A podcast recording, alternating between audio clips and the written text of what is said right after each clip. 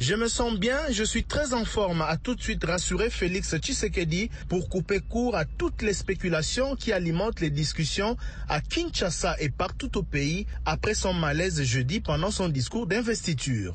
L'intérêt des Congolais sera mon principal souci. Je suis conscient d'avoir désormais la responsabilité des millions d'âmes des Congolais, a-t-il poursuivi.